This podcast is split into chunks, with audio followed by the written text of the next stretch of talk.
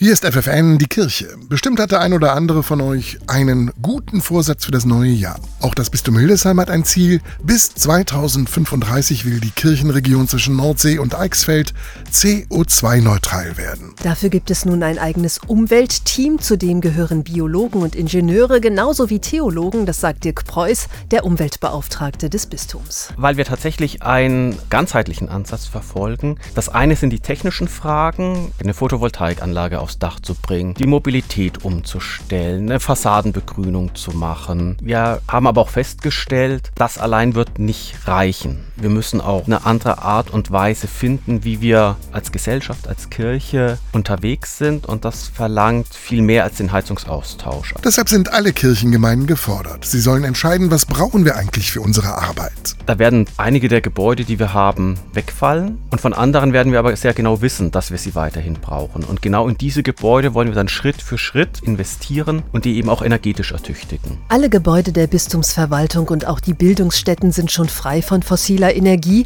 Auch für die ersten Kirchen gibt es neue Lösungen. Also das heißt, wir bringen die Wärme an die Menschen und äh, beheizen nicht mehr den ganzen Kirchenraum, sondern das wird dann sehr klug über Sitzbankheizungen geregelt, sodass man wirklich bloß da, wo man sitzt, es warm hat. Denn wer die Schöpfung schützen will, muss sich deshalb nicht zwangsläufig einschränken, sagt Dirk Preuß.